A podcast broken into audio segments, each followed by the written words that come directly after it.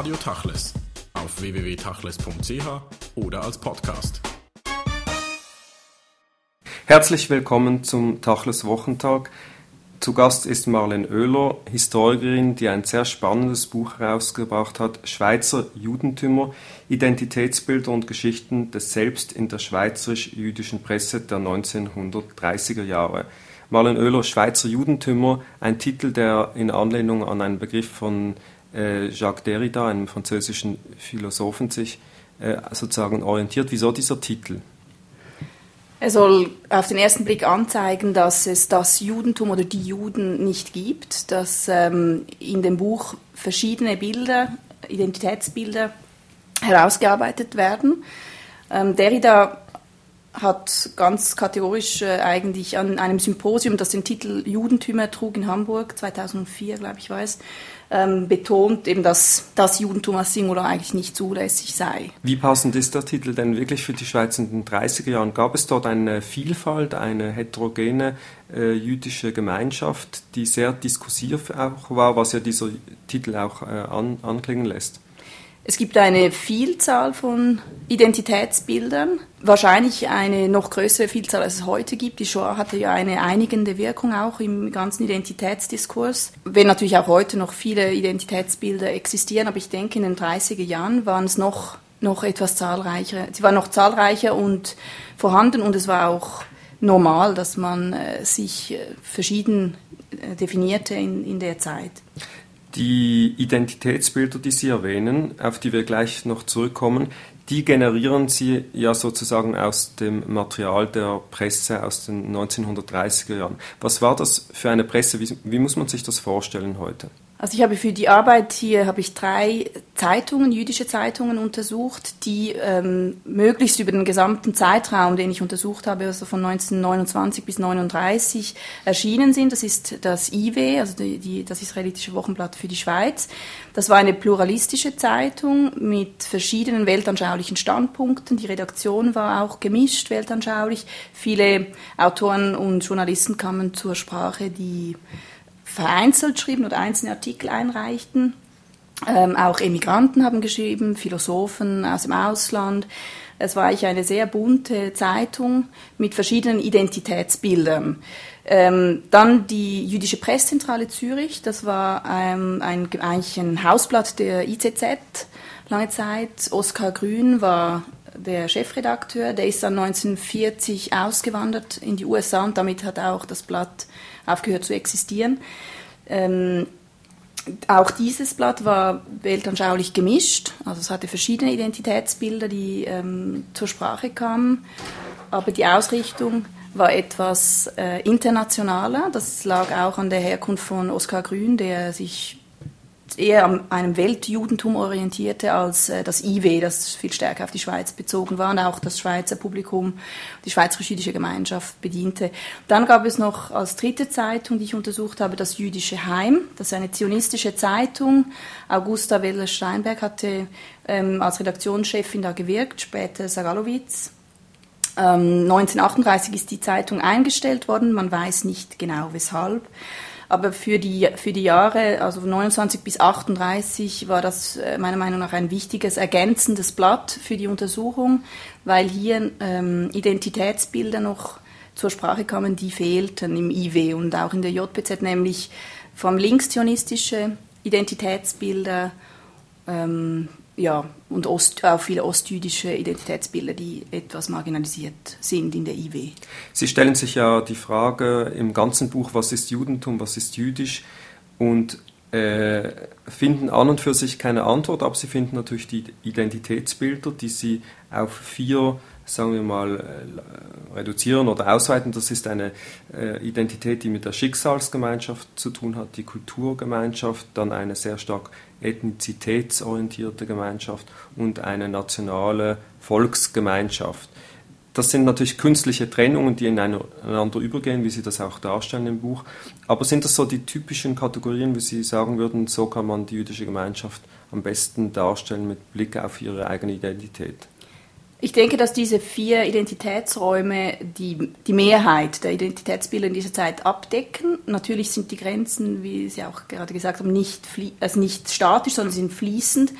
Ähm, man könnte auch andere Identitätsräume schaffen. Ich habe jetzt diese vier geschaffen, weil ich nach Durchsicht der Quellen äh, den Eindruck gewann, dass das so die Haupt Diskurslinien sind, die, die Teilidentitäten, könnte man sagen, oder die verschiedenen ähm, Identitätsofferten, die wichtigsten Identitätsofferten, die immer wiederkehren und die so übergeordnete kollektive Muster eigentlich über das Sprechen über jüdische Identität beinhalten. Also eben zum einen diese Erinnerungsgemeinschaft, also in der eigentlich Identitätsbilder, die erzählen, dass die Juden oder die jüdische Gemeinschaft im Innersten durch eine gemeinsame Geschichte, durch gemeinsame Erinnerungskultur, Erinnerungsorte zusammengehalten wird, dass es ähm, dass man seinem Geschichtskreis auch nicht entrinnen kann, egal ob man getauft, auch wenn man sich taufen lässt, letztlich seinem Geschichtskreis nicht entrinnen kann.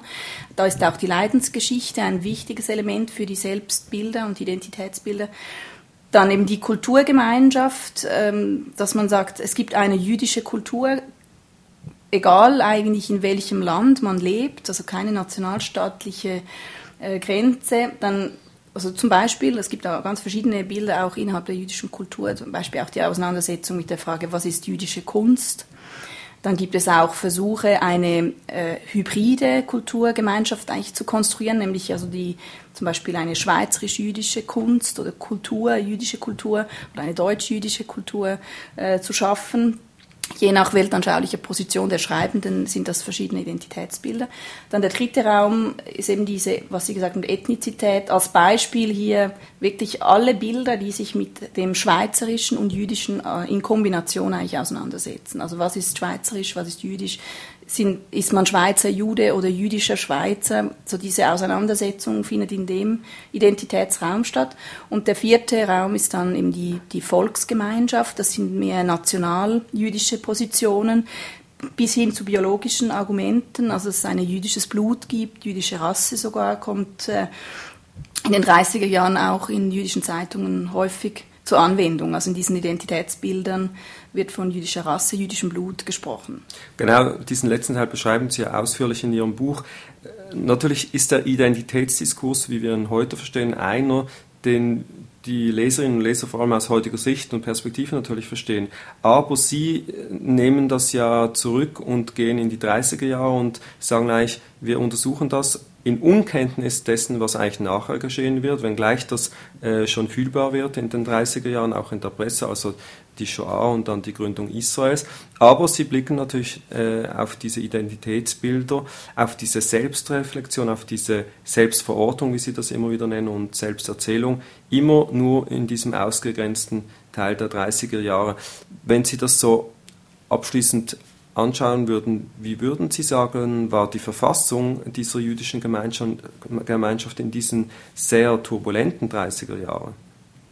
Also spiegelt sich auch in der Untersuchung dieser Identitätsbilder, erkennt man Veränderungen, also Akzentverschiebungen, die sind subtil, nicht laut, aber die sind subtil deutlich, doch deutlich feststellbar. Es gibt Verschiebungen und man merkt die Unruhe, die in den 30 Jahren die jüdische Gemeinschaft erfasst der, also der, sowohl der außenpolitische wie auch der innenpolitische Druck, der nimmt ja immens zu. Und die Reflexion, was jüdisch ist, bekommt eine andere Note, es bekommt eine andere Brisanz und Wichtigkeit.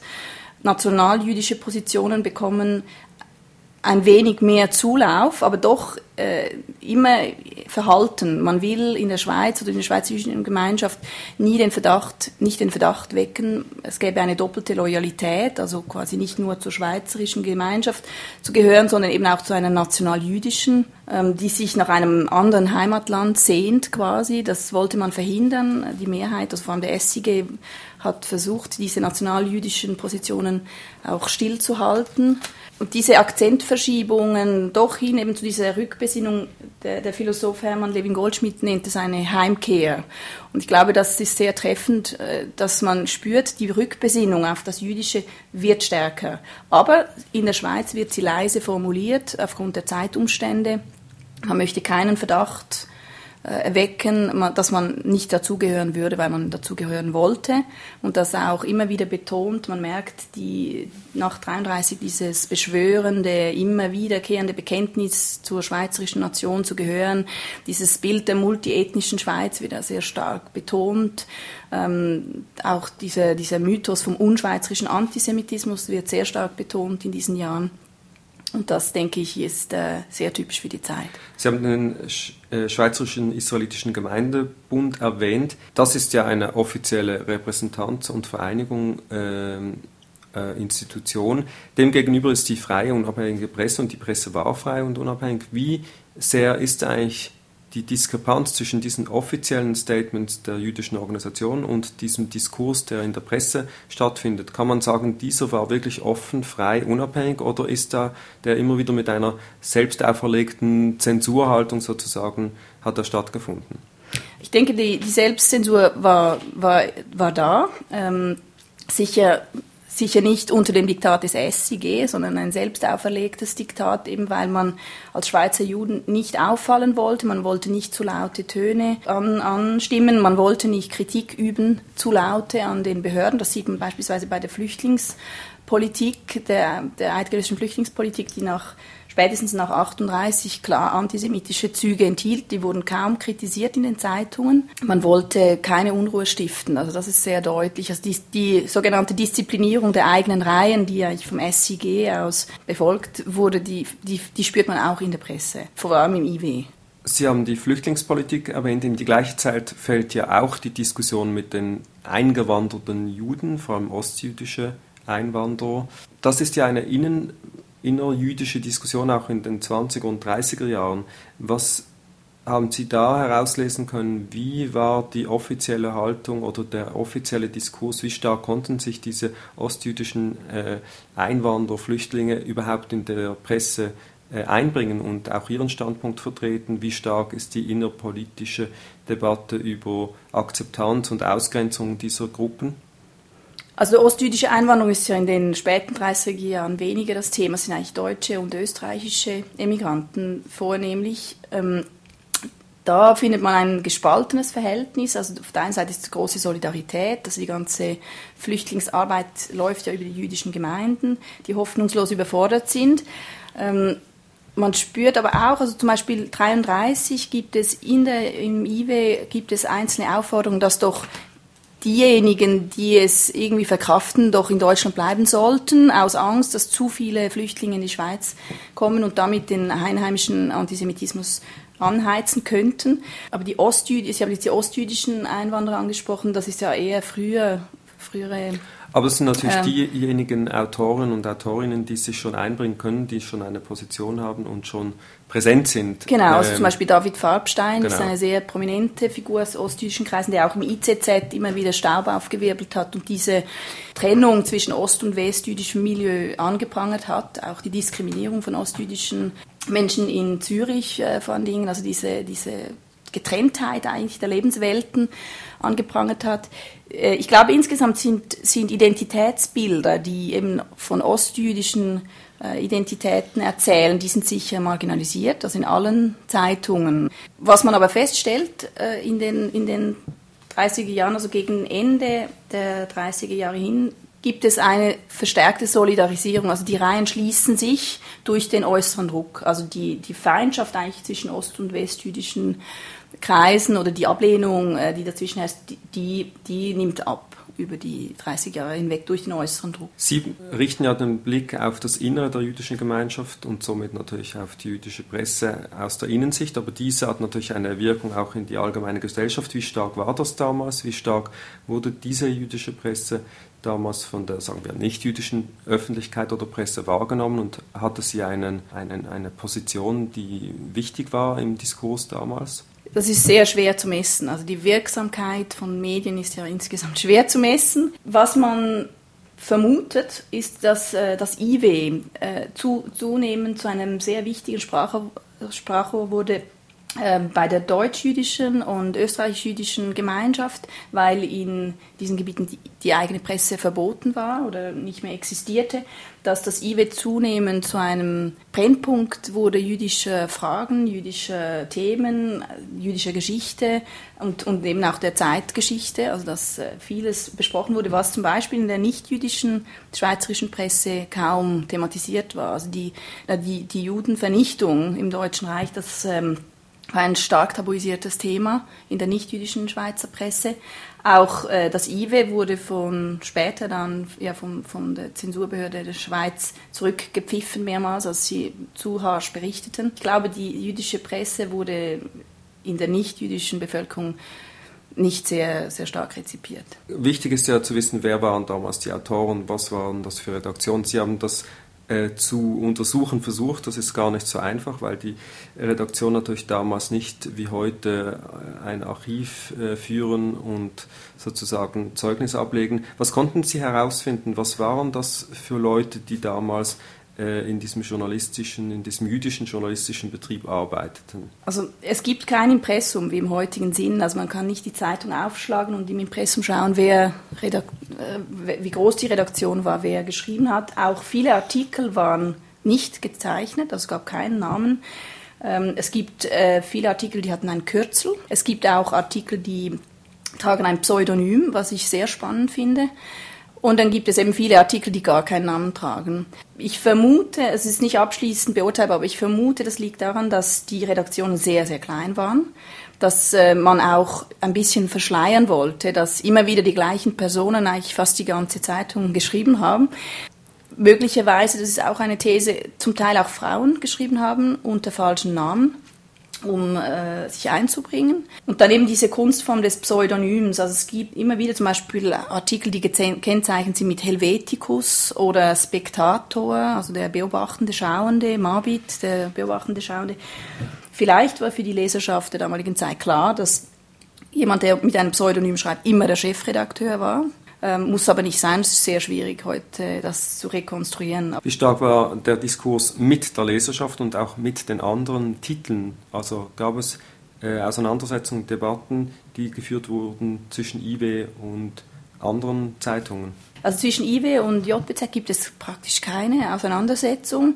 Ich glaube, das war eigentlich eine stillschweigende Abmachung, dass man sich die Themen irgendwie etwas äh, aufteilt. Also der stärkere Schweizbezug des IW, der stärkere internationale Bezug des, der JBZ. Sie nennen das Buch Schweizer Judentümer.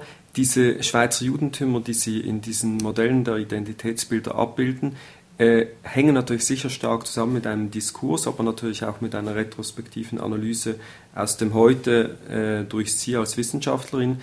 Wie glauben Sie, wie, wie vielfältig war diese jüdische Gemeinschaft damals äh, in den 30er Jahren? Wie stark konnten innerjüdische Diskurse geführt werden, jetzt unabhängig von Zionismusdiskursen oder Antisemitismusdiskursen, mehr auch in Bezug auf innerjüdische Fragen? Äh, christlich, jüdisch, Mischbeziehungen und all diese Fragen, die heute wieder brennend sind, die aber damals schon äh, zentral waren in der jüdischen Gemeinschaft. Wie stark kommt das dort zum Ausdruck und wie stark ist nach Ihrer Auffassung damals diese Debatte geführt worden? Die ganze Thematik um, um den Begriff Krise habe ich auch äh, versucht herauszuarbeiten. Also man sieht da eine Verschiebung, dass so die Krisenwahrnehmung in den frühen 30er Jahren eher sich auf den innerjüdischen Bereich bezieht, also beispielsweise auf die Erosion der jüdischen Gemeinschaft, der Gemeinden, ähm, auf äh, die zunehmende Zahl von Mischehen äh, etc.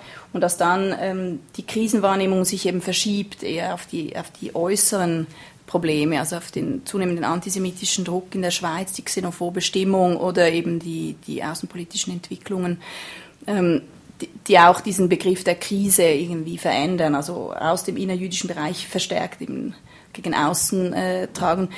Gleichwohl sind aber die, die, die, also diese Konfliktlinien vor allem zwischen nationaljüdischen Positionen und ähm, den sogenannten akkulturierten äh, Kulturjuden in der Schweiz, also diese, diese, diese, diese Konfliktlinien sind sehr stark immer noch. Also weil es ja darum ging, wie verhält man sich in diesen schwierigen Zeiten in der Schweiz, wie tritt man auf, was wird eben als jüdisch ähm, beschrieben, äh, ist es eben eine nationaljüdische Zugehörigkeit, etwas, das in der Natur der Sache eigentlich liegt, unabhängig vom Staat, in dem man lebt? Oder gibt es eben diese, diese hybride äh, Mischkultur, äh, quasi, die, die eher von, von akkulturierten Juden der Zeit ähm, so verstanden wurde, als Identitätsbild? Ihre Studie begrenzt sich zwar auf die Zeit der 30er Jahre, 1930er Jahre des letzten Jahrhunderts, aber sie liest sich natürlich spannend wie ein Seismograph auf das, was kommt, auch im innerjüdischen Diskurs. Oft hätte man sich dann gewünscht, ja, das soll ja weitergehen, das ist aber nicht wahrscheinlich zu leisten, dass eine Studie über 20, 30 äh, Jahre von jemandem alleine gemacht wird. Aber wie stark glauben Sie, hat sich dieses Narrativ, das Sie abbilden, der 30er Jahre, dann entwickelt über Ihre Studienzeit äh, letztlich hinaus, gerade in die 40er, spannenden 40er und 50er Jahre, wo ja doch durch die Shoah und dann die Staatsgründung Israels vieles dann äh, sich aktiv ereignet von dem, was in den 30er Jahren vorweggenommen wird. Also ich glaube, viele der, dieser Selbstbilder und äh, Identitätserzählungen, die findet man heute noch im, im Staat Israel. Es ist ja immer noch das, so das Selbstverständnis, man ist Jude von irgendwo. Also woher man kommt, ist ja nach wie vor in, in der israelischen Gesellschaft auch 60 Jahre nach Staatsgründung ein Thema. Ähm, ich glaube, dass man die heute auch in der Parteienlandschaft in Israel durchaus viele dieser Identitätsstränge und Identitätsräume findet. Ich habe 39 mit der Untersuchung aufgehört, weil in der Schweiz sich die Pressebedingungen grundsätzlich ändern. Also mit dem Kriegsbeginn ähm, werden die, die ganzen Bestimmungen für die Presse halt neu definiert. Es gibt diese Abteilung für Pressezensur. Äh, es war nicht mehr möglich zu schreiben, was man schreiben wollte oder dachte, es sei notwendig. Es gab eine übergeordnete Stelle, die das eben auch lenkte und kontrollierte. Aber ich glaube, dass ähm, sagen wir, die Vielfalt äh, vorübergehend wahrscheinlich etwas abnimmt. Sie haben jetzt erwähnt, einige Titel äh, verschwinden, andere wie Jüdische Rundschau nach dem Krieg kommen neu dazu. Die ganze Presselandschaft verändert sich auch und wahrscheinlich auch die ganze diskursive Ebene damals. Äh, abschließend, wenn man das liest, das ist ja eine sozial-kulturwissenschaftliche Studie, äh, weit über die Presse hinaus. Äh, man findet da wirklich ein Innenleben einer jüdischen Gemeinschaft, wie man das selten äh, äh, gefunden hat. Das ist wahrscheinlich auch die einzige zusammenhängende Quelle, die Presse, und daher die Frage, wie gut ist eigentlich Presse als Quelle nutzbar? Wie aussagekräftig ist, ist diese Quelle Presse? Also für die Untersuchung von Identitätsbildern scheint sie mir überaus geeignet, weil es eben eine Vielzahl von Stimmen enthält. Ähm, gerade in der Schweiz halt auch diese überschaubare Anzahl von Zeitungsorganen. Es ist ja nicht so, dass ich jetzt äh, drei ausgewählt habe und es gäbe noch zehn weitere Zeitungen, sondern ich habe eigentlich die ausschließlichen drei Zeitungen untersucht, die es gab, über den gesamten Zeitraum und über die gesamte Schweiz hinweg. Ähm, es gibt ja noch in der Westschweiz zwei Zeitungen, äh, die aber nur in einzelnen Jahren ähm, erschienen sind und die häufig aber auch im IW abgebildet sind. Ähm, ich glaube, die Zeitung eignet sich sehr, weil sie eben äh, ganz verschiedene Bereiche anschaut, also auch der Sport zum Beispiel, also Sportberichte äh, geben sehr häufig Aufschluss über Identitätsbilder, wenn zum Beispiel gerade im Sport von von jüdischen Körpern gesprochen wird oder eben von der Muskeljude, den habe ich auch ausführlich beschrieben im Buch. Also dieser Ringertyp, der als also Gegenbild eigentlich zu dem vergeistigten Ghetto-Juden ähm, inszeniert wird, also vor allem von, von nationaljüdischen Kreisen. Ähm, auch der Begriff Rasse kommt häufig im Zusammenhang mit Sport äh, zum Ausdruck ein spannendes, ein, ein komplexes Buch und eines, das vieles auch darstellt, was heute wieder ganz aktuell erscheint. Schweizer Judentümer ist erschienen im Böhlau Verlag. Marlene Oehler, vielen Dank für das Gespräch.